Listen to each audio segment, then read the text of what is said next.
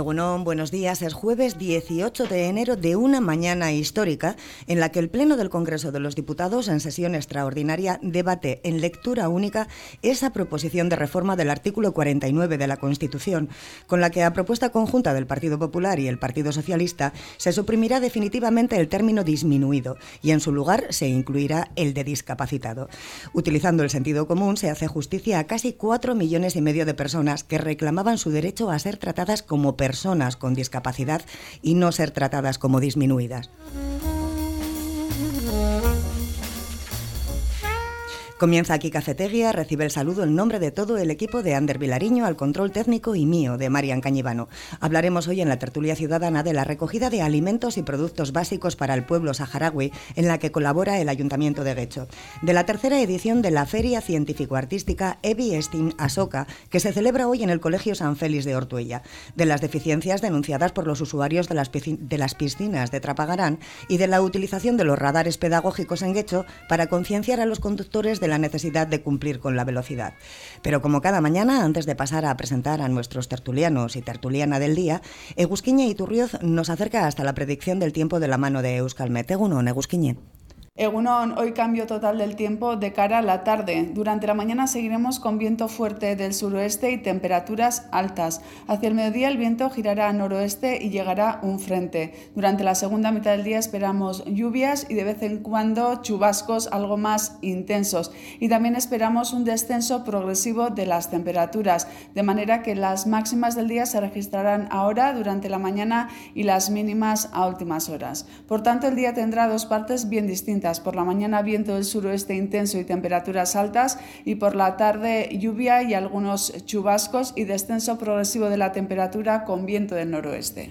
El viernes la temperatura todavía descenderá más y las máximas se van a quedar por debajo de los 10 grados, por tanto la diferencia será muy significativa. Por lo demás, durante la madrugada y primeras horas de la mañana se pueden producir algunas precipitaciones, pero poco a poco tenderán a remitir y también irá disminuyendo la nubosidad. A lo largo de la tarde el cielo quedará prácticamente limpio y la noche del viernes al sábado la temperatura descenderá mucho. Es posible que descienda de los 5 grados.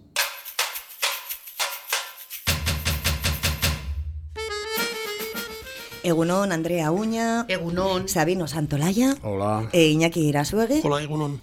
Pues, ¿qué tal ha ido vuestra semana? Pregunta de rigor, matutina.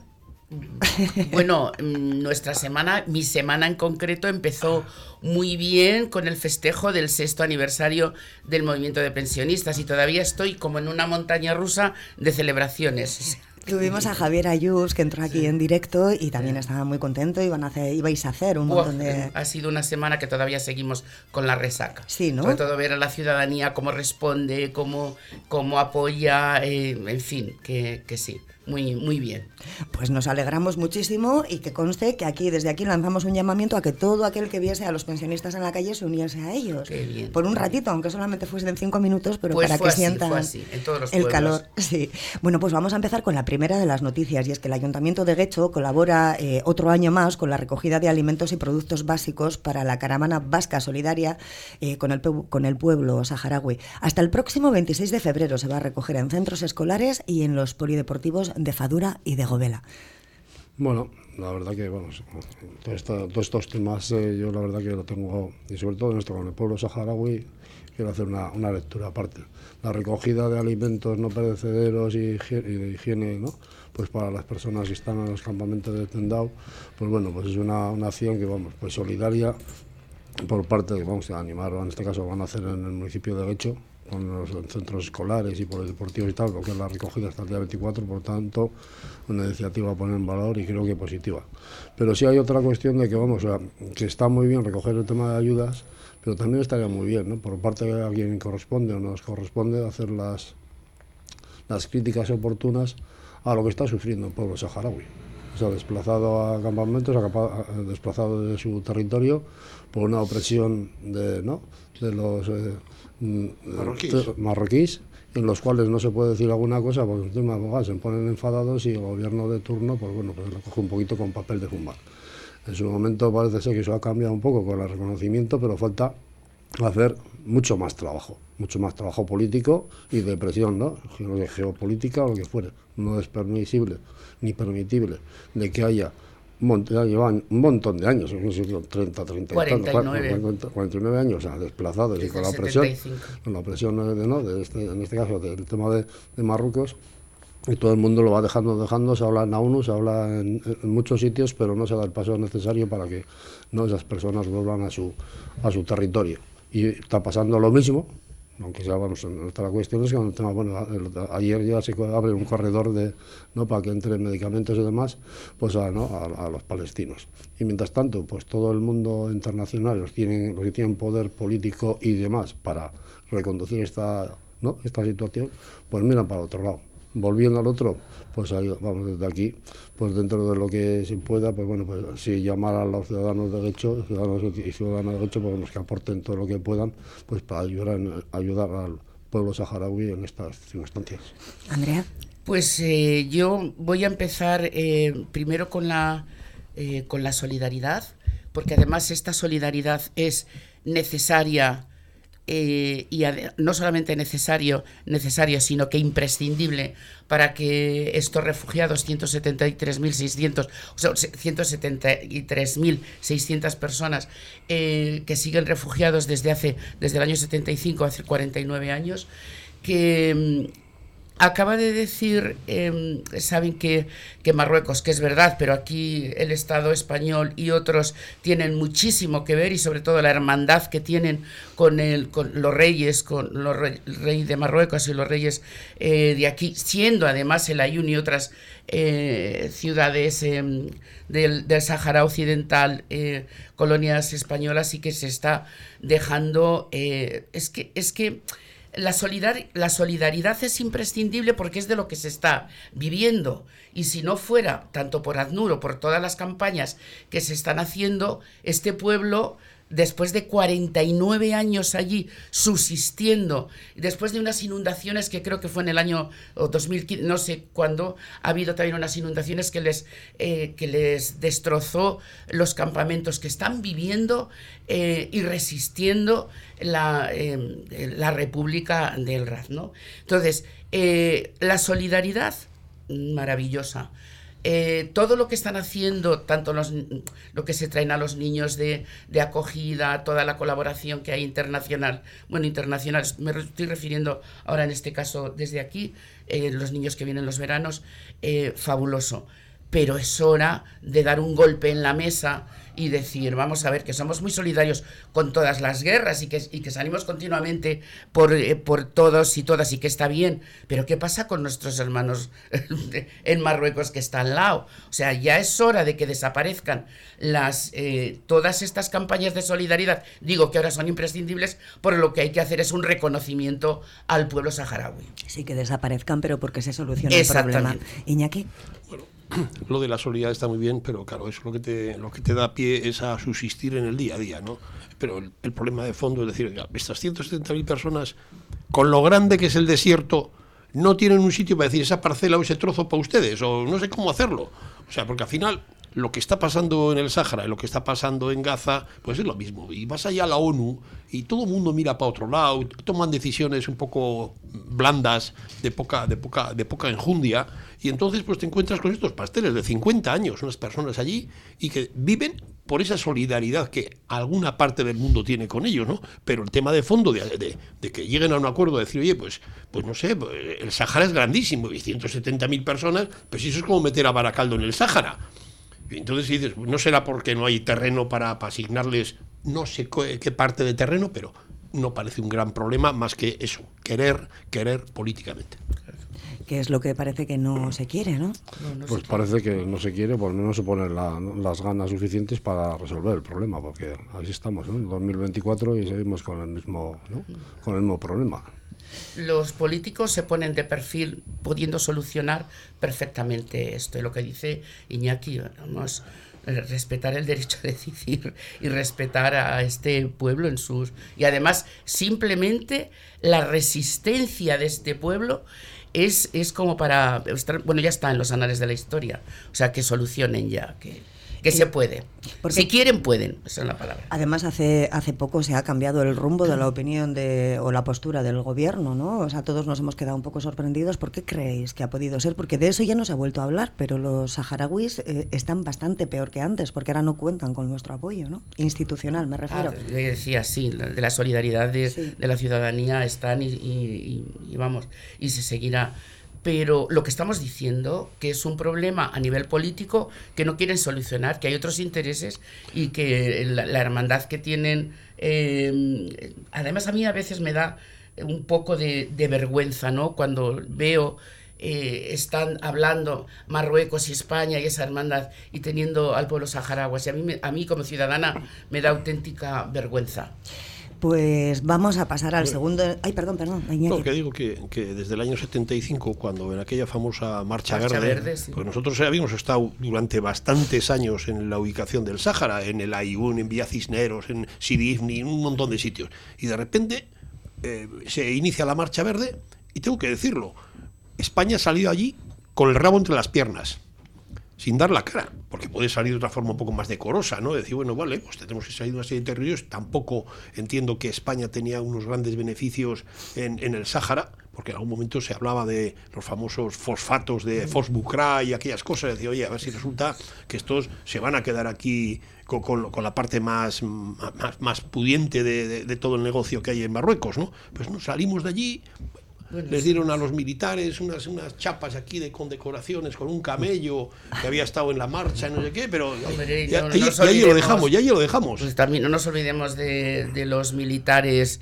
de, de Franco, de, los, los que venían, ¿cómo se llamaban? Los... Eh, eran de, de, Marruecos, la Guardia de Franco. La, Guardia Mora. La Guardia Mora. O sea, todo eso. Es que hay detrás unas historias y, no nos olvidemos que nuestros padres hicieron la mili en el Ayun, en todos esos sitios de la, porque pues, estaban pueblos hermanados, que no se entiende para nada. Sabino, un último comentario. Sí, simplemente el comentario, así, si indagamos un poquito, volvemos con la, ¿no? hoy en día la, la, política internacional, vemos que España pues, pues le hace mucho, mucha agua mucha agua por intereses. En principio, entiendo que Marruecos es un punto geopolítico que tiene su respaldo, no olvidemos, de los yanquis, Estados Unidos y compañía, como control de todo el Mediterráneo y como base conjunto con algunas bases españolas, pues también estratégicas estamos condicionados, así de claro, pues por el tema de la pesca y, y todo eso, pues bueno, pues eh, nos hace o les hacen tragar pues piedras de molino y no pegar, como decía alguno,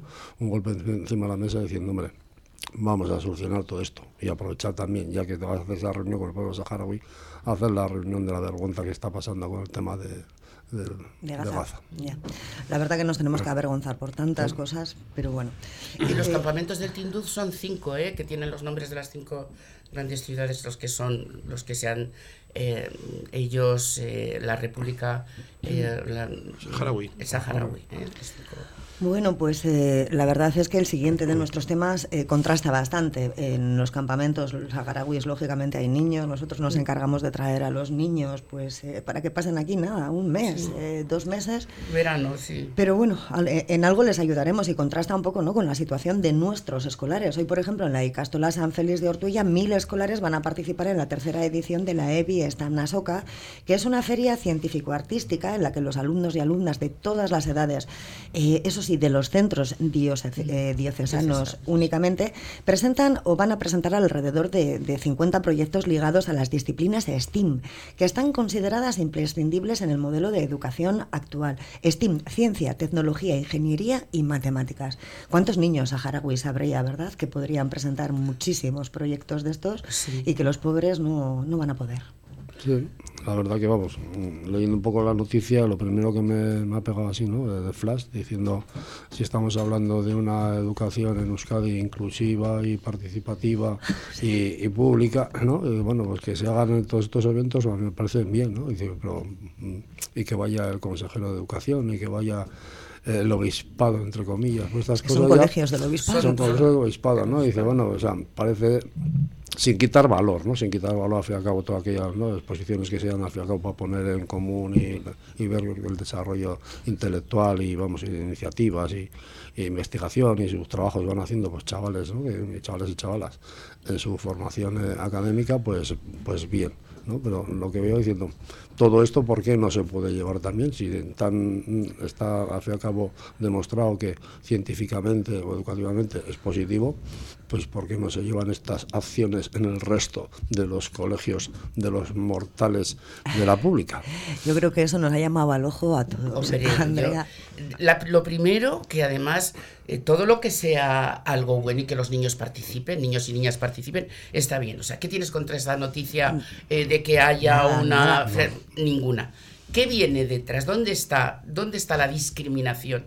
En que son el colegios, eh, centros diocesanos del Obispado de Bilbao, centros concentrados con dinero público y donde los niños de la escuela pública no tienen ni las instalaciones suficientes para su eh, día a día de, enseñanza y de, participar en las escuelas porque no invierten el suficiente dinero y luego los, los, eh, los colegios concertados con dinero público que tienen mejores instalaciones hacen todo esto. Yo simplemente hago la pregunta, me parece muy bien, pero todos los niños y niñas de la escuela pública, de todos, eh, escuela pública, escuela concertada, escuelas privadas, todos igual. Y que vayan los políticos solamente a un determinado sitio y que mm, el dinero público que restan de la, el dinero, mm, eh, sí, de los presupuestos públicos que restan a, a las escuelas públicas, yo como estoy en contra de los concertados, el que quiera privado que lo pague, pues para mí me ha sonado mm, discriminatorio. Iñaki. sin entrar en, en, quién soporta qué, porque no lo conozco. Pues hombre, lo primero que me llama la atención es el, nombre tan rimbombante que le ponen a estas eso de Steam. Que hay letras en, en, en, castellano, en euskera o como quieras, que puede hablar de lo mismo, de la, de la tecnología, del arte, de las matemáticas, de la ingeniería y ciencia. Aquí sobre la marcha he puesto una cosa, llamarla en vez de Steam, TAMIC, que significa lo mismo, tecnología. y está en, letras en castellano, ¿por qué lo tenemos que empezar a, a, poner ahí en inglés y cosas de esas? No, no tenemos que entender Barbarismos ingleses. Sí, sí.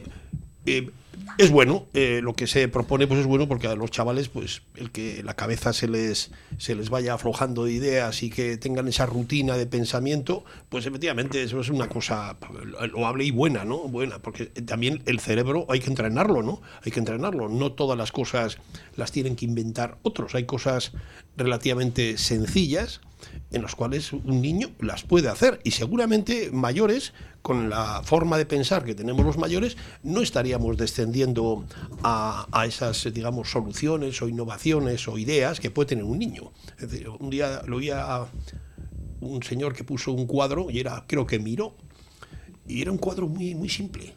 Y uno dijo, eso, eso lo hago yo, o lo hace un niño. Y dice, no, no, es que hay que llegar a mayor para pintar como un niño. Qué buena. Qué buena. Eh, yo simplemente quería puntualizar un estoy de acuerdo en básicamente en el, proyecto, es que lo he dicho al principio, pero que no solamente sean estos 50 proyectos ligados a las ciencias, la tecnología, no sé qué, no sé cuántos, que está muy bien, para los centros diocesanos del Obispado de Bilbao, sino para todos los centros públicos, privados y concertados, porque los niños eh, son iguales o deberían de ser a nivel de conocimientos y de enseñanza en todos los lugares. Que el dinero público se, se, reparta para todo esto, pero en todos los centros.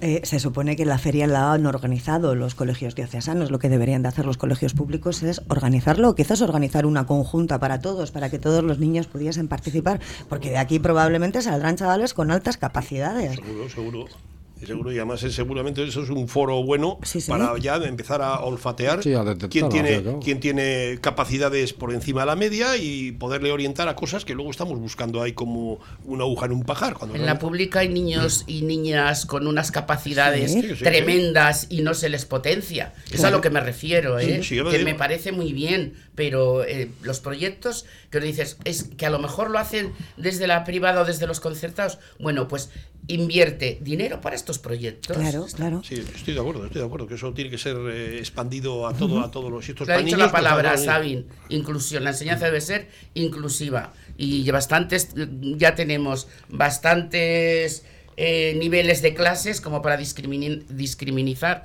discriminar a niños y niñas de cero a, bueno, en la enseñanza Sí. pública. ¿Sabino? Nada, para, hacer una referencia diciendo, bueno, para repetir un poquito, o sea, diciendo, estamos, estamos, yo creo que los tres estamos, bueno, los cuatro estamos de acuerdo que estas acciones, bueno, al fin y al cabo todo va a potenciar la educación, al fin y al cabo el, también lo que es la participación entre, entre grupos, el diseño, la, ¿no? la idea, la creatividad, pues nadie va a poner puertas al campo, es decir, al contrario, hay que potenciarlo y demás. Ahora también diciendo, bueno, pues, consejero, ábrase su agenda de trabajo, apúntelo y lo tiene en su debe, ¿no? Para que en todo el resto del ámbito educativo pues se pueda llevar a efecto también estas acciones que parece ser que si está en la tercera edición bueno imagino que habrá tenido buenos resultados no pues entonces si ya tienes una guía pues oye esa guía o ese trabajo expándelo no a, a todo tu a toda tu, tu competencia Exacto. ¿Se invierte suficiente en, esta, en estos niños que tienen capacidades por encima de todos los demás? Yo sé que, que, bueno, pues que en educación todos tenemos que ser iguales, pero sí es cierto que hay niños que les cuesta más estudiar. Oye, y que otros, si les potencias, podrían llegar a la universidad con 13 años. Bueno, que hay que medirles un poco. A los críos hay gente, bueno, gente, se ha, se ha demostrado y hay referencias en- históricas donde gente con muchas capacidades hay que un poco guiarles porque pueden acabar, digamos, hasta un poco- Fracasando un poco, escolar, sí, fracaso. sí. O sea, son gente tan brillante, tan brillante que pues que efectivamente el sistema, digamos de alguna forma, les tiene que acompañar en su desarrollo, porque si no pueden descarrilar por, por conocimientos y por forma de pensar. Claro, los niños que tienen altas capacidades, que no se desarrollan, ni- y los profesores lo saben, se aburren, se aburren y lo que están haciendo es... Luego les detectan eh, que son hiperactivos, les, le- les medican y no hacen un estudio por qué ese niño o esa niña sí, sí, sí. tiene eso. Es porque tienen las capa- altas capacidades sin desarrollar. Sí, sí. Efectivamente. La verdad, lo leí hace, no sé el tiempo, pero calculo igual, ha sido el año pasado, por mm, mayo, junio, vino a un artículo ¿no? a cuenta de las personas con, con mucha con, con mucha capacidad, ¿no? Estamos hablando, pues gente que pues, no hablan superdotados, pero sí con ¿no? conocimientos más más fuertes. Y me hacían un estudio diciendo, vamos, o sea, de cómo había carencias de profesionales para tratar ¿no? esas situaciones, porque claro, como contaba Iñaki, a a esos chavales y chavalas que tienen ¿no? pues esa, esa poten- eh, potencialidad ¿no? de, de- de aprender, hay que dosificarlos también, porque si no, dices, se pueden pasar de, de vueltas, en- en- no tenían claro lo bueno o, o regular, o podía ser eh, negativo, el de que un chaval o chavala con cierta edad estaría con, en clases igual con dos, tres años, cursos por encima, pues por el desplazamiento, pues igual por el tema de, de que se lleva el bullying, por el tema de la, ¿no? de, de la gente que no te, te hace, te hace el vacío y demás. Entonces, claro, que para eso necesitan buenos profesionales, buenos tiempos y bueno, bueno, bueno, bueno, tiempos buenos, quiero decir, tiempos para, para, dedicarse a, eso, eh, gente especializada y lógicamente pues muchos más recursos de los que tienen hoy. Y hacían también, en- yo hacer un poco de hincapié, de los déficits que se daba en el tema, mm, en algunos colegios públicos, en otra rama, con el tema de atención a, la gente, a las personas o los chavales que pueden tener, ¿no? detectar pues, el- fallos de atención y demás. Y pues, faltó del tema de inversión y psicólogos y demás para tratarlo, eso, logopedas y demás, para ir avanzando. O sea, quiero decir que mm, en esos ámbitos yo creo que hay que andar, necesitamos mucho más, más medios para poner a, a- a disposición de nuestro alumnado y sobre todo lo bueno que hacía una referencia, bueno, iba a decir malo, que mientras que en la pública el tema de atención, profesionalidad, no sé si es eh, mm, comportamiento, compromiso y tal, era de un nivel 6. En el tema de la concertada se había detectado en algunos puntos que en el momento que se detectaba que un alumno o alumna tenía algún problema ¿no? de seguimiento y tal, lo que marcaban era la prueba para sacarle del colegio. Claro, y los mandan a la pública, sí, sí, es eso. El, Bueno. Yo lo que eh, vuelvo a insistir en el tema de presupuestos eh, a, la, a la educación pública, O sea, es mm, recursos, recursos en los ratios, recursos en, en, los profesionales, recursos en la atención, en las instalaciones, en los comedores, etcétera, etcétera. O sea. Pues aquí lo dejamos y aquí hacemos el llamamiento a ver si se consigue algo. Una pequeña pausa, nada, un minutito y enseguida volvemos. En Fast Copy lo nuestro es la papelería y la copistería, además de la impresión 3D personalizada. Por eso llevamos ofreciéndote nuestros servicios desde 2013 en Portugalete, Peñota, junto al Colegio Santa María, en la calle Hermanos de la Instrucción Cristiana 4. Fast Copy en Portugalete, Peñota. Ven a Bayonti y encuentra en un mismo espacio la moda de las grandes firmas como Primark, Lefties, H&M, New Yorker, Springfield y muchas más junto con una propuesta de ocio para toda la familia con cines, bolera, parque infantil y restaurantes para todos los gustos. No te resistas y practica el Bayontin.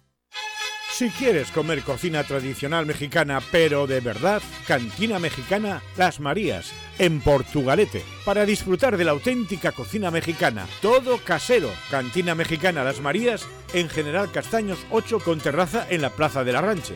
Y en Baracaldo, Plaza Europa 2. Cantina Mexicana Las Marías. Llámanos y te lo llevamos a casa. Para Portugalete 946-523-694 y para Baracaldo 944-348-655. Cantina Mexicana Las Marías en Portugalete y Baracaldo. Para disfrutar de la auténtica cocina mexicana.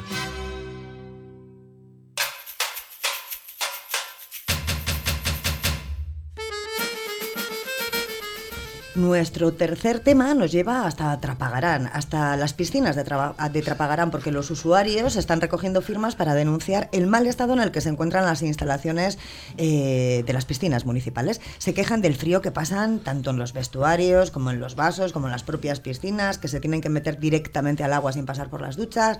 También de la temperatura de la piscina grande, que a veces está pues extremadamente fría para las personas mayores.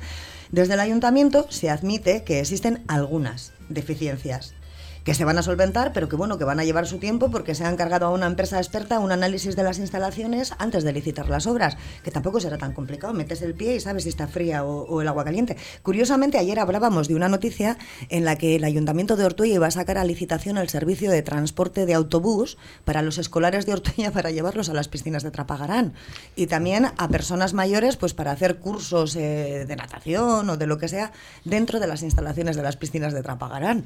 Pues no tiene mucho sentido ¿no? nos van a congelar todos. Hombre, yo lo que veo en una noticia estas que parece de, reírte un poco, ¿no? Porque dice, estas piscinas no se han hecho el otro día, ¿no? Y estas piscinas, desde que se hicieron hasta el momento actual, pues habrán tenido unas prestaciones en, en temperatura del agua. Es decir, ¿qué es lo que se ha deteriorado? Que no se ha repuesto a como estaba. Porque vamos a empezar a hablar ahora de que el agua está fría. Digo, no será un tema de que le han bajado el termostato de, la calefacción porque ha subido el precio del gas y no llega el. y todo está enfriado. No, no se termina de entender. Y cuando lo, mezclas al final con, un tema que pone cambio de ley, ¿qué pasa? Que han cambiado la ley y la ley dice que hay que bajar la temperatura de la piscina y que no sé qué. No, no, no terminas de entender el, el, el negocio que tiene esta noticia. Dice, oiga, qué poco menos que una piscina sea para personas mayores, porque también las personas mayores pues tendrán que tener una temperatura, no sé cuál es, pero seguro que en algún sitio eh, está diciendo, oiga, pues el agua, la temperatura en pues tiene que ser, eh, no sé, 22 mm, grados. Y luchas tiene que haber, pues si hay tanta capacidad en la piscina, tiene que haber no sé cuántas duchas por, por, por persona. Joder, yo digo, pues esto tampoco es una cuestión de, que ahora vengan unos sabios y empiecen a hacer un estudio. Habéis llevado a tirar seis meses con el estudio y mientras tanto la gente tirándose al agua sin ducharse y en agua fría. Que tampoco será tan difícil de estudiar, ¿no? Un termómetro de los de andar por casa. Y... Yo aquí, coincidiendo un poco con Iñaki, la verdad que vamos, en la demora, en la, toma de decisiones, en la solución del problema, creo que es un poquito de, como, no de risa, porque claro, aquellos están sufriendo, ¿no? Al fin y al cabo las las atrocidades de decir que, bueno, que vais a una piscina climatizada, que tiene que tener, bueno, unas piscinas eh, cubiertas, climatizadas y, por lo tanto, todo lo que es el habitáculo de esas piscinas, el, como que es el vestuarios, duchas, vasos tal, tiene que estar en unas condiciones. Y una de las condiciones, vamos, inherentes directamente es la temperatura. Entonces, si mm, tú detectas que la temperatura es más baja en el agua, si detectas que la temperatura ambiente es más baja en el aire y en lo que son las instalaciones, y dices, hombre, pues eso de decir que, que él como dice que la gestión de, de, las piscinas está caducada eh, y que bueno hace años y que ahora para antes de sacar nuevo pliego, encargan a una empresa especializada para que analice las necesidades que tienen las instalaciones. Es que suena un poquito, ¿no? Como a los, hermanos, a los hermanos más, ¿no? Dice, bueno, pues esto qué, ¿no? Dice, ¿qué, qué, pasa? Pues a una cuestión de que te, surge directamente, solución directa, intenta, ¿no? Pero con mucho más, más agilidad, porque si está recogida de firmas, me imagino que ya estarían hasta las narices de hacer las, ¿no? las, las denuncias o las quejas pertinentes y oír, ¿no? Oídos o respuestas sordas. Que diga el alcalde que ya lo conoce, pero que bueno, pues van a las cosas, los trámites, es que son los trámites, estamos para, hemos chocado con la burocracia y por lo tanto ustedes esperen. Y luego señala que hace una, si lees en la noticia, mm, si detectan que eh, por cambio de ley, la ley que cambia, la ley dicen que hasta ahora, o hasta que entró la nueva ley en vamos, en vigor, sí había actividades para mayores de 65, cursos de estos de natación escolares y demás que han tenido que suspender porque la nueva no, no, no reúne la normativa. No sé qué normativa estará marcada. Entonces, pero también comentaba Marian, sí, Ortuella saca licitación el tema del transbordo de los chavales y chavalas o usuarios desde, desde Ortuella para llevarlos a, a Trápaga y resulta que las piscinas no reúnen los requisitos, vamos, necesarios. Es curiosísimo. Van a dar muchas vueltas en el autobús. No reúnen para los, de Trapagarán, pero sí para los de Ortuella. No, no, no, no, tiene mucho sentido. Y encima que una, uno de los grupos a los que se va a trasladar son a las personas mayores de Ortuella que pasarán menos frío que las de Trapagarán, no lo sé. somos aguerridos, somos aguerridos. Eh, bueno, todo lo que se está, eh, esto es una noticia que viene de atrás y lo que se pone sobre la mesa es la inoperancia del ayuntamiento de Trapagarán, no solamente desde las últimas elecciones, que, los plenos son de insultos y que no llegan a ningún acuerdo, sino que la licencia se caducó desde el año 2005 y 20 años después, cuando empiezan estas protestas, que no pueden ir las mujeres a hacer 240 personas mayores, no pueden hacer eh, eh, natación, niños de las escuelas no pueden pueden ir a, la, a, hacer las, los lo que hacen las, eh, las, cosas que hacen desde las escuelas. Eh, les ponen la disculpa del COVID. El COVID se ha pasado en el año 2019 o 2020 y ahora vuelven otra vez. ¿Qué es lo que está pasando aquí? Porque cuando dices, y resulta que las de Ortuella no es que vayan a ir, es que están desde hace años están yendo, no pueden los de Trapagarán, pero sí pueden los de Ortuella. Licencias caducadas, ineficiencia. Yo, chicos y chicas, yo no sé lo que están haciendo la, ciudadanía, porque cuando van a, los plenos, que a mí me lo, me lo cuentan al día de hoy, hay una inoperancia y unas peleas entre el PNV y el PSOE que no se ponen de acuerdo, la oposición son pocos, y no te digo, no hay nada aprobado, absolutamente nada, desde las últimas elecciones de mayo y todo esto son esas consecuencias. Hay que poner los problemas reales sobre la mesa. ¿Qué, qué, cosas de frío? ¿Cómo que de frío? Es que vosotros no sabéis que si la gente se queja de frío hay que ir a, mirar si está frío, caliente o lo que sea. Pues ya no engañéis al, de verdad, o sea, no, que no se engañe y el pueblo de Trapagara lo tiene que saber. No son tontos ni tontas, ¿no? No engañéis con lo de frío ni caliente, estáis dejando a gentes mayores sin actividades, a niños sin actividades escolares, extraescolares desde hace años y ahora sacáis el problema de que si frío o caliente y que están mirando el proyecto a ver lo que van a solucionar. No, bueno, ineficientes, abandonar a la ciudadanía. Y ya en las próximas elecciones ya se verá, digo yo, porque vamos. Supongo que no será tan sencillo como subir los graditos de, la calefacción, si no lo estarían haciendo, ¿no? O sea, tendrán fugas, tendrán, no sé, tendrán... Que vayan, que vayan al despacho del alcalde a ver si también la temperatura le ha bajado. Eso es, a ver, pues sí, exacto. Es que el alcalde y. Eh, no, por eso, por eso han contratado una empresa especializada para detectar a ver qué. En termómetros. Es tan sencillo diciendo: si yo tengo una caldera, una caldera de estas industriales que tiene que, no sé, calentar eh, no sé cuántos metros cúbicos de espacio, no sé cuántos litros de agua eso está ya inventado, diciendo tendrás que ponerle a 30 grados para que luego el agua que es corriente y va saliendo, no sé qué, mantenga los 21, 22 grados que tenga que tener. Si tiene que tener una temperatura medioambiental de, de 19, 20 grados, hay termostatos y no da, no da la capacidad, pues igual es que la caldera se ha quedado obsoleta, O, le, o le falla un quemador o es que tienes arriba la cristalera unas fisuras de tres pares narices o las puertas no cerran bien. Pero el agua de las duchas también está fría porque se tienen, que, se tienen que cambiar en el vestuario y salir corriendo y meterse en el agua. Y todo el circuito del agua, todo eso, pues vamos, Lo ha dicho muy bien, niña, que a ver si el, alcalde o, los concejales también se duchan así, van a sus piscinas y a sus, sus gimnasios en esas condiciones. Hay también una, eh, yo leyendo la noticia, que también no solamente las personas mayores en natación, bueno, todas las actividades que hacen en el agua, eh, los, niños y niñas eh, con las actividades extraescolares y también mujeres embarazadas ah, que, también desde hace años no pueden asistir por lo mismo. Pero si es que tienen al pueblo en este, eso abandonado. Congelado, lo tienen congelado. lo tienen congelado. Vamos a, cambiar, vamos a nuestro cuarto y último tema. Empezábamos en Guecho con esa recogida de alimentos y productos básicos para el pueblo saharaui y volvemos otra vez a Guecho y terminamos aquí. Porque el ayuntamiento ha decidido instalar radares pedagógicos, que es curioso el, término, en varios puntos del municipio para concienciar a los conductores de esa necesidad de conducir a 30 kilómetros por hora en los núcleos urbanos. Se supone que este tipo de radares pues, te indica tu velocidad y tú, al verla, pues si vas a más de lo permitido, pues tienes la opción de, reducirla sin que te multen. Así, como conductores. Bueno, el nombre, el nombre por sí, lo has dicho tú, es muy rimbombante, ¿no? Sí, radares pedagógicos. Radares pedagógicos, ¿no? Yo creo que aquí, al final, hasta que no te tocan el bolsillo, yo creo que no, no, no, no percibimos lo que nos quieren decir. Y de todas maneras, yo lo que veo en, en las ciudades en general, las ciudades por aquí, las que soy capaz de ver que en el día a día, que hay una sobresaturación de mobiliario en el espacio público. Es decir, ahora te ponen estos radares, seguramente habrá otro no sé qué fijo, te ponen semáforos, te ponen arbolitos, te ponen volardos, te ponen, bueno, bueno mínimamente aquí delante de, la, delante de donde estamos, contar ahí entre la esquina, pues he contado, en 15 metros hay no sé si 7 o 8 volardos. a dos metros, con unas cadenas. Yo digo, no estamos saturando el espacio público demasiado, con demasiadas cosas. Y las espinillas. Eh, eh, no tenemos, que dices, un volardo. ¿El volardo qué tiene que hacer ahí? ¿Cuál es la función del volardo? ¿Que un coche no aparque? Pero yo digo, o sea, que se sube a la acera, en otras palabras. Yo digo, pero hay que decirle a un coche que no se puede subir a la acera, a un conductor. Al coche pobre no le puedes decir nada.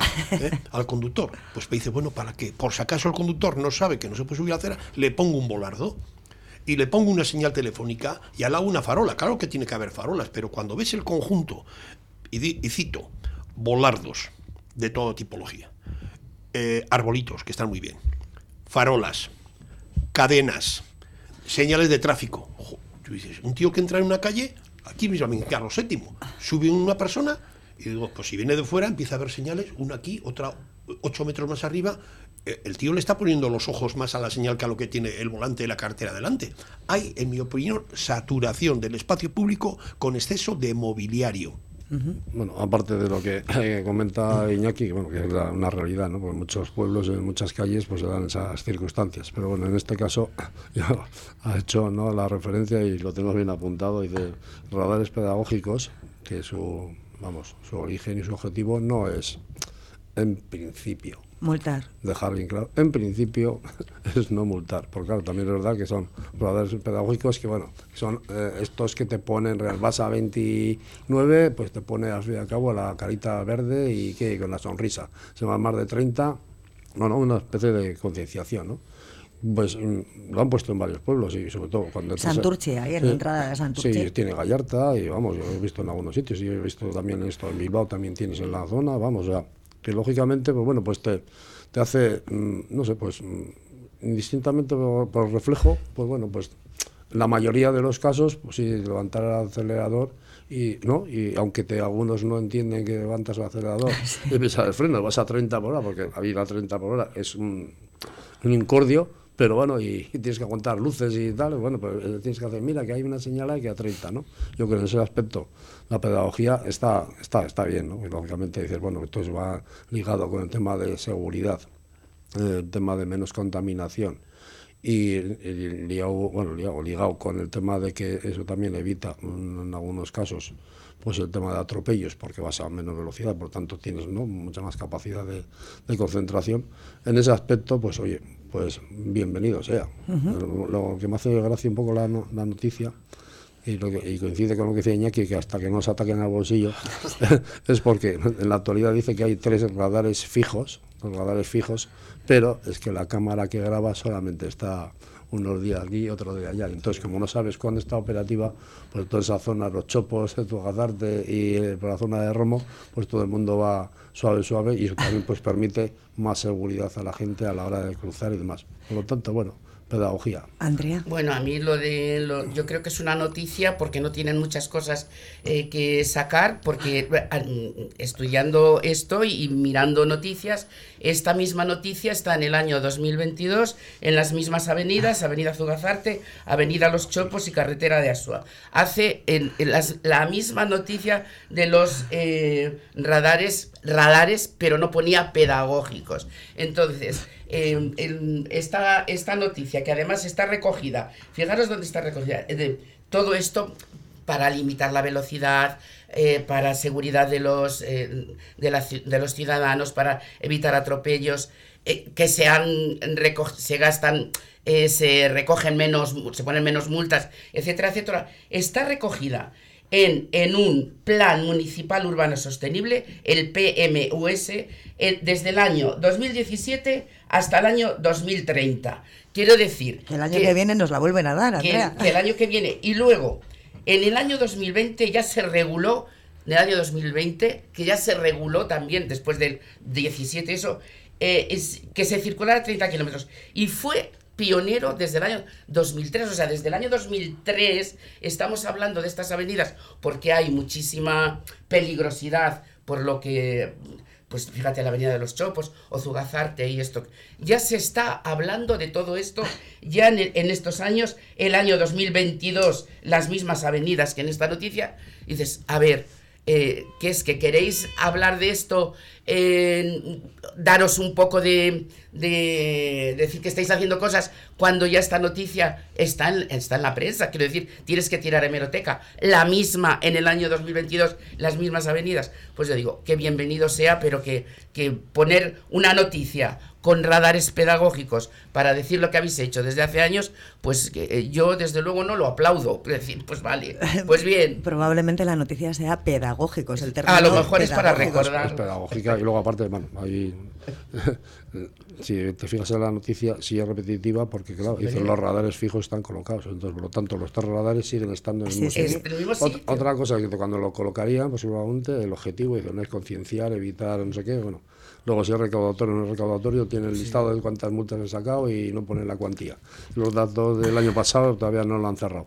Pero está claro que en este caso, independientemente que fue un municipio el primero que puso ¿no? el tema del límite de velocidad a los 30 km por hora, lo que hoy hace no es por sacarle la cara a los del ayuntamiento donde yo nací, pero, pero bueno, sigue diciendo, y que no soy de ellos, ¿vale? Así de claro, también para que dejar claro, pero la suerte es decir que, bueno, lo que ponen diciendo que van a colocar los semáforos de las caras, que, bueno, pues que en algunos otros municipios, vamos, son, son ya visuales, entonces, bueno, pues en ese sentido, pues bueno, se, se adornan, pues claro, claro, se adornan. Pues... Sí, es verdad que no que lo ha dicho, que no se ha cerrado lo del tema de las multas del año 2023. En el año 2021 había 1.006 multas y en el año 2022 600 y pico. Y el 23 todavía no se ha cerrado. Bueno, pues o sea que, a ver si hay 400 y vamos para abajo en vez de para arriba. Pues bueno, pues con esa sonrisa del semáforo de velocidad pedagógico, pedagógico que a todos nos encanta que nos sonría, aunque sea un semáforo por las mañanas, nos vamos a despedir en la tertulia de hoy, que nos hemos quedado sin tiempo y hemos ido a la velocidad normal. ¿Eh? no nos pueden multar, pero nos hemos quedado sin tiempo. Iñaki Irasuegui, Sabino Santolaya y Andrea Uña. Es que ricas. Gracias por venir. En Le Magne Confort llevan 33 años ofreciendo el mejor servicio de calefacción, gas, fontanería y ahora además lo último en aerotermia, placas solares y ventilación con las mejores marcas del mercado. Le Magne Confort en Ortuño de Alango número 13 en Portugalete. Clima de confianza. Peluquería L'Equipe, cortes clásicos y modernos con los mejores barberos para pigmentaciones de barba y oferta diaria para jubilados. En estética, uñas tradicional, semipermanente, acrílicos, gel y press-on. Y además pedicura spa con depilación facial y corporal y laminados de cejas. Peluquería L'Equipe, martes ofertas en tinte, cortar y peinar. Miércoles mechas, cortar y peinar. Alisados duraderos de queratina, balayage y baby life. Peluquería L'Equipe. Pide tu cita en la calle Guipúzcoa 11 Portugalete o en el 946 550-516. Carnicería Sandra en Portugalete con su buena cocina casera para llevar. Menú del día, cordero y cabrito asados todos los días, carne de Ávila certificada. Carnicería Sandra, frente a la entrada de metro de Carlos VII, teléfono 944-629-572. Llámanos y pruébanos. El pasado martes ha tenido lugar la decimosexta gala de entrega del galardón Noble Villa de Portugalete para la promoción del voluntariado, que ha correspondido este año a Álvaro Mosquera, un indispensable en las actividades para personas mayores de la villa, y a la Asociación Cultural Las Amigas de Repélega, que son 160 socias y 30 años de trabajo en favor del empoderamiento de las mujeres jarrilleras. Las Amigas de Repélega ya se han pasado por nuestros estudios y hoy es el turno de Álvaro, de Álvaro Mosquera. Egunon Sorionak, Sorionak, porque ya has recogido el, galardón, el premio, ¿cómo te has sentido? es que ricas con lo primero, pues eh, la verdad que me he sentido... Eh, con una enorme gratitud, o sea, por el hecho de sentirme pues más valorado si cabe, ¿no? Por, por tratarse de personas de nuestro entorno, del municipio y, y, además personas con las que en el día a día son con las que estás colaborando, trabajando, eh, desarrollando estas labores de voluntariado, con lo que una gratitud inmensa, eh, junto con una ilusión y un cúmulo de emociones que todavía a día de hoy estoy digiriendo. ¿eh? Todavía las estás digiriendo, ¿no? bueno, en tu caso, en el caso de las amigas de Repelega, era premio a la asociación, pero es que en tu caso es individual, que parece como muchísimo más complicado, ¿no? Que te digan, ay, este año te vamos a premiar a ti como el mejor voluntario voluntario a, nivel individual de, Portugalete? Bueno, eso es, mucha presión, ¿eh? es decir, no, creo eh, que, sea eh, ni el más, ni Hombre, el, más, sino... el más eres, porque te han premiado a ti, Álvaro. bueno, este año yo, lo que decir es que sí que es, estoy muy agradecido, pues porque en las lentes, en los ojos de personas de nuestro municipio, pues bueno, me, han visto, ¿no? Eh, que la labor que uno puede desarrollar en su ámbito de tiempo libre y asociado también al ámbito laboral en, en las maneras de hacer, como así lo plasma pues bueno, eh, el sentirlo reconocido, ¿no? Pero yo creo que el verdadero acento, y esto de verdad que no lo hice uno con falsa humildad, es creo que el gran valor de la villa de por nuestra villa Portugalete, de que creo que somos un municipio solidario, un municipio en el cual el voluntariado está muy inculcado y que además creo que desde la propia ciudadanía y de los propios estamentos del municipio se promueve ¿no? una participación social y una ciudadanía. Y bueno, pues este año es verdad que ha habido personas que, que lo han focalizado en mi persona, pero, pero vamos, que, una de las miles que hay en, en nuestro municipio y que tiene que ser un orgullo para todas nosotras. Sí, es verdad que hay mucha gente, mucho voluntariado, hay un gran tejido de voluntariado en Portugalete, pero bueno, te vuelvo a repetir que te el, premio te lo han dado a ti. Realmente, eh, Álvaro, no se empieza de la noche a la mañana con esto del voluntariado, ¿no? Esto es un trabajo de años, tal y como estabas diciendo. ¿Cómo empezaste tú? Oh, pues, bueno, ¿qué te voy a decir a ti? Eh? ¿Qué te voy a contar? Pero bueno, pues esa trayectoria eh, así haciendo un recorrido muy breve y, es aprovechar a agradecerlo. Evidentemente nace en casa, eh, el cual estoy eternamente agradecido a mi aita y a mi ama, pues por los valores y educación que me han inculcado y, bueno, pues siempre prevaleciendo el que uno se forme, el que esté, el, que sea una persona solidaria con los demás, eh, anteponiendo a su propio bienestar ellos, ¿no? evidentemente luego también el colegio, porque aquí en el Colegio Santa María, aquí en Portugal, pues yo creo que fue mi primer contacto con la solidaridad, con los grupos de tiempo libre y luego eh, los grupos de tiempo libre parroquial, eh, con el movimiento Guretalde, en Iluga Renvidea, eh, con los campamentos de la Beaga, pues bueno, ahí es donde he de confesar que desarrollaba una labor de voluntariado que probablemente con esta entrega uno se hace consciente de ello, porque en ese momento yo no voy a engañar a nadie. Lo vivía como que era mi manera de disfrute del tiempo libre, eh, recibía muchísimo más de lo que yo siento que haya dado eh, por las eh, personas, eh, por los niños y niñas que en ese momento acompañábamos, que hoy por hoy te los vas encontrando por el municipio, sus familias, sus aitas, sus amas, que al final digo que es verdad, jo, que lo digo con honestidad, que todo lo que recibes, de todo aquello que dabas, que lo dabas de una manera completamente inconsciente, pues me ha llegado a ese camino de encuentro con las personas mayores, ¿no? Hace 25 años, gracias a Dios, eh, a nivel laboral, entro en la Fundación Aspaldico, en mi contacto con las personas mayores eh, a nivel laboral, pero luego en mi tiempo libre, pues eso se ha seguido desarrollando, ¿no? Con diferentes colaboraciones con otras organizaciones, con la organización de Repélega, a través de los centros sociales municipales de Portugalete, con diferentes luego proyectos que hemos hecho paralelamente, que iban asociados al trabajo, pero que los hemos sacado y eran de manera eh, altruista y voluntaria con otras personas, insisto, porque si no esto no, no se hubiese dado ni, ni se daría, ¿no? Eh, eh, con las ciudades amigables de Portugalete, con el grupo de trabajo, bueno, con, con múltiples organizaciones que vas colaborando porque realmente disfrutas haciéndolo. Yo personalmente disfruto, me siento realizado, me siento desarrollado y luego si eso además eh, pues contribuye en el bienestar de las personas mayores de nuestro municipio, pues así durante 25 años y yo más agradecido que de verdad que lo que uno da, ¿eh? lo digo de todo corazón. ¿Y cómo te da tiempo a todo? Porque trabajar y luego no decir que no a ningún proyecto, mm, hay que gestionar el tiempo, ¿eh? Sí, eso es cierto que, en muchas ocasiones, pues ahí es donde aparece el indicador principal, ¿no? Que son eh, la, familia, en mi familia, eh, los amigos que son esos tan allegados que son esa familia que eliges en vida, que tienes la suerte de elegir, pues bueno, de quererte de la manera que eres y apoyarte en ello, por supuesto, porque si no, no sería posible. Esto sí que es una, una labor de apoyo continuo, porque si no, es verdad que ese tiempo se volvería en contra, ¿no? Y al contrario, ¿no? Si acabarías con un nivel de estrés y yo no te veo demasiado estresado. No, para nada, para nada. No, te veo nada estresado. No, es, eh, yo, yo creo que es, es pues el propio voluntariado en sí mismo es tejer redes y creo que luego dentro en este caso en el plan individual igualmente, ¿no? Es como decía, que si no puede parecer falsa humildad, pero es verdad, eh, es colaboración en proyectos. Estoy hablando de la organización Asociación Repelega.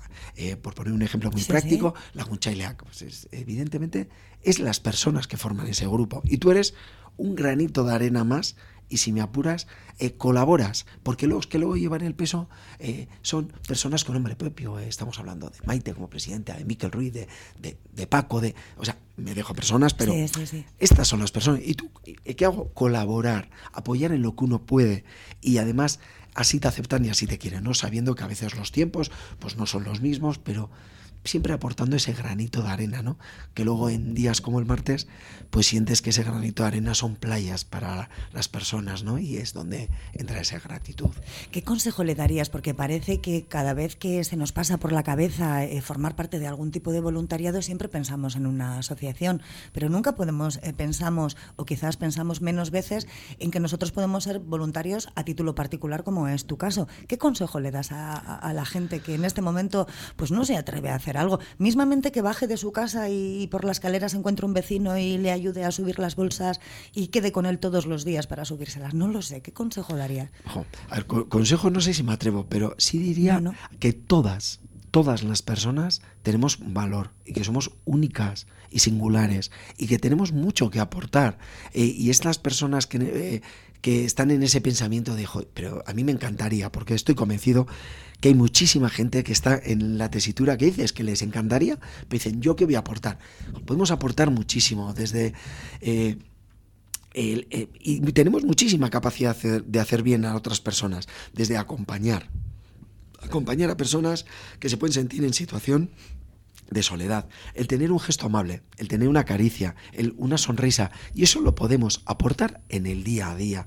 Y muchas veces, además aquí en Portugal te recomendaría, tenemos a DACA, la agencia de voluntariado, que para estas personas que están indecisas de, eh, yo, yo, lo veo mucho en los centros sociales, mayores de, pero yo ya, ¿qué puedo dar? Tú puedes dar muchísimo.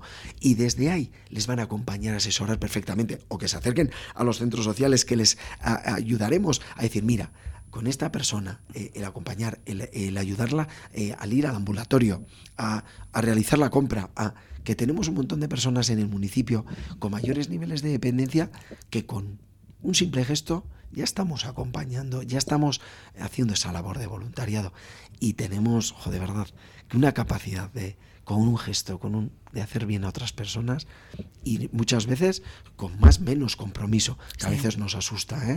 Pero bueno, sí con cierta corresponsabilidad. Pero se puede frenar, Álvaro, porque cuando tú te comprometes con una cosa y sabes perfectamente que la labor, tu labor de voluntario influye en la vida de otra persona, igual luego no puedes frenar.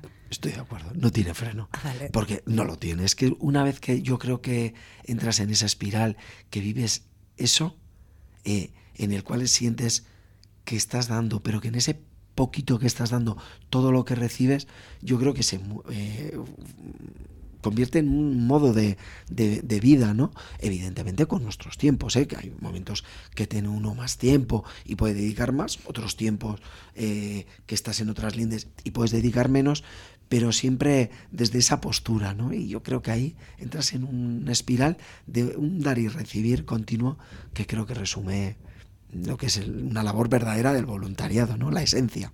¿Cuánta gente te va felicitando por las calles en estos dos días? Es, increíble, ¿eh? de verdad, que estoy inmensamente agradecido porque un montón de mensajes de, que te dicen, yo, no pensaba que tenía tanta repercusión ¿eh? dentro de nuestro propio, pueblo. Sí sabía que con las personas más cercanas, pero luego como que tiene mucha repercusión y también gracias, por supuesto, a vosotras que le dais difusión, que lo ponéis en el acento y que le dais una relevancia que luego así se traslada en esas felicitaciones. Tiene que ser así, ¿no? Porque vosotros realmente el voluntariado está contribuyendo a una sociedad más justa y mejor, porque si conmigo se portan bien las personas que tengo alrededor, yo me voy a portar bien con las personas que tengo alrededor en su momento, ¿no? Bueno, que es lo que pasaba un poco en Guretalde, ¿puede sí, Sí, sí, sí, así es, así es, pero es, el claro ejemplo de, al final dices, eh, ¿yo por qué razón eh, formo parte de Guretalde?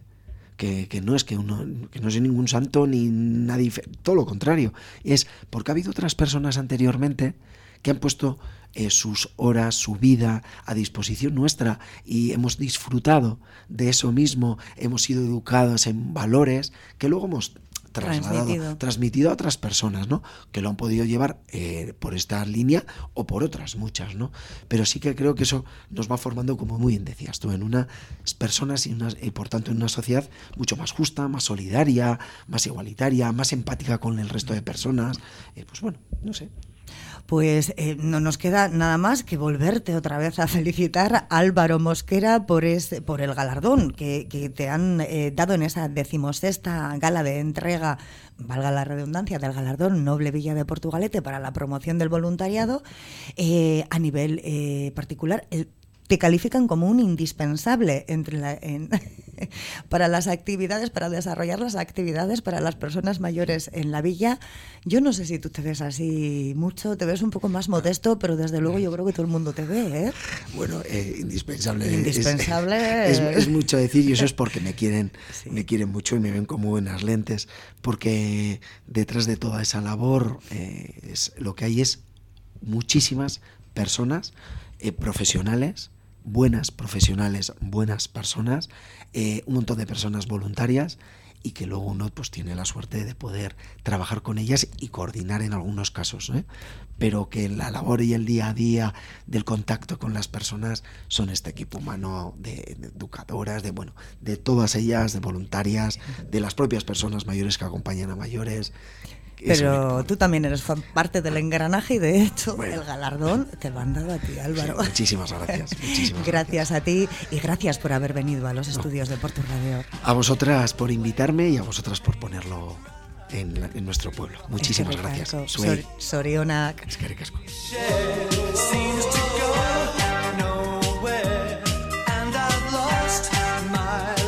Todas las personas tenemos valor y somos únicas y especiales.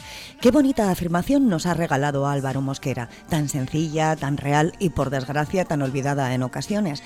Con esta idea del valor que tienes tú, que tiene Anders, que tengo yo, lo de que todos somos únicos y especiales, como personas nos despedimos hoy en Cafetería. Mañana tendremos una nueva cita a las 10 con más temas, más debate.